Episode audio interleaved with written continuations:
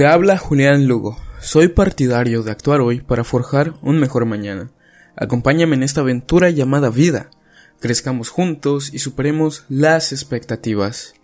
Sean bienvenidos a un nuevo episodio de nuestro podcast. En esta nueva mañana tenemos el episodio número 4, el cual es ¿Estoy haciendo lo correcto?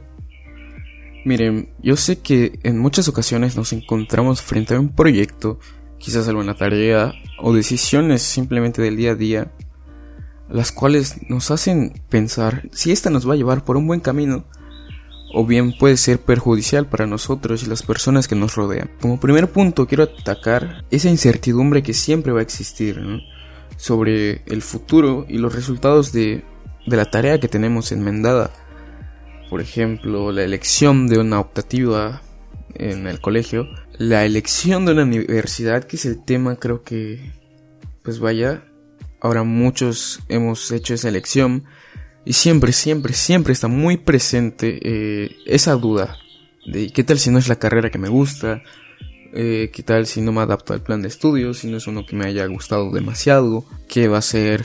Incluso a veces afectan otros factores como de ver a mis amigos, o tal cosa, la distancia de tu casa al instituto, no sé, son muchos factores y siempre está esa incertidumbre del resultado final. Así que, ¿cómo podríamos actuar ante ello? Yo creo que dependiendo de la situación, pero te puedo dar estos pequeños tips. Establecer un objetivo realista. Claro, puede ser, vámonos a un aspecto de salud, ¿no? Quizás eres una persona con sobrepeso Obviamente no vas a bajar eh, todo ese porcentaje graso que llevas acumulando de años y años constantes comiendo de una manera indebida, de una manera muy mala. Obviamente no lo vas a solucionar en un plan de 12 semanas o en un mes o quizás ni siquiera en un año. Bueno, todo depende. Pero tiempo al tiempo. Y que ese tiempo sea un tiempo razonable. No es porque se aproximan las vacaciones de verano y quiero tener un abdomen marcado mientras tengo como 30 años de haber comido mal.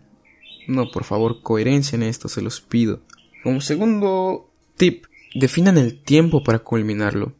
Hay una frase que me gusta mucho y es, lo que distingue un sueño de una meta es la fecha brutal. Y vaya, ¿qué nos quiere decir esto? Por ejemplo, volviendo al caso de que si quisieses perder grasa corporal. Sí, ya establece una fecha realista, dale el tiempo, pero también, como debe ser realista, defínelo. No solo digas, ay, ya sé que es un proceso lento. No, no, no. Sí, es un proceso lento, pero defínelo, delimítalo. Lo usual serían unos tres meses para que estés perdiendo peso y después de esos tres meses detengas la... Bueno, es un proceso catabólico en teoría, ¿no? Después de esos tres meses te pido por favor que cortes tu etapa de definición. Continúa con tus calorías de mantenimiento, quizás por unas semanas o un mes, y, o lo que te indique el nutriólogo, por favor acude con un especialista y luego continúa de nuevo con el déficit. Eso es muy importante. El tiempo, defínelo. Y si dices, en ese tiempo, en esos tres meses, no conseguí los objetivos realistas, ¿sí? Por ejemplo, si tengo 30 kilos de sobrepeso, un objetivo realista a tres meses, yo creo que con 5 kilos. Y sí, 5 kilos puede sonar bastante en 3 meses o muy poco, depende de cómo lo veas. Pero para una persona con sobrepeso yo creo que esos 5 kilos es más que favorable. Porque meramente pueden ser retención de líquidos, agua y demás. 5 kilos en 3 meses yo creo que puede resultar bien. Y si en esos 3 meses no has logrado bajar perder esos 5 kilos de grasa, bueno, pues habrá que modificar tu plan, la estrategia, atacarla de otro lado. Y por último, quiero decirles que se atrevan. No necesitan un plan, súper complejo con todas las métricas y demás.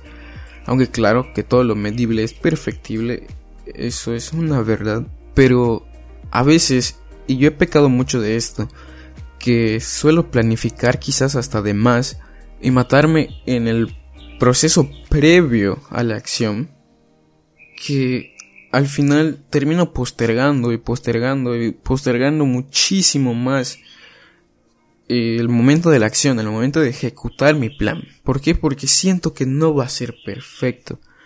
Y es obvio, por más que planifiques, planees y todo el proceso que conlleve, muy difícilmente conseguirás algo perfecto.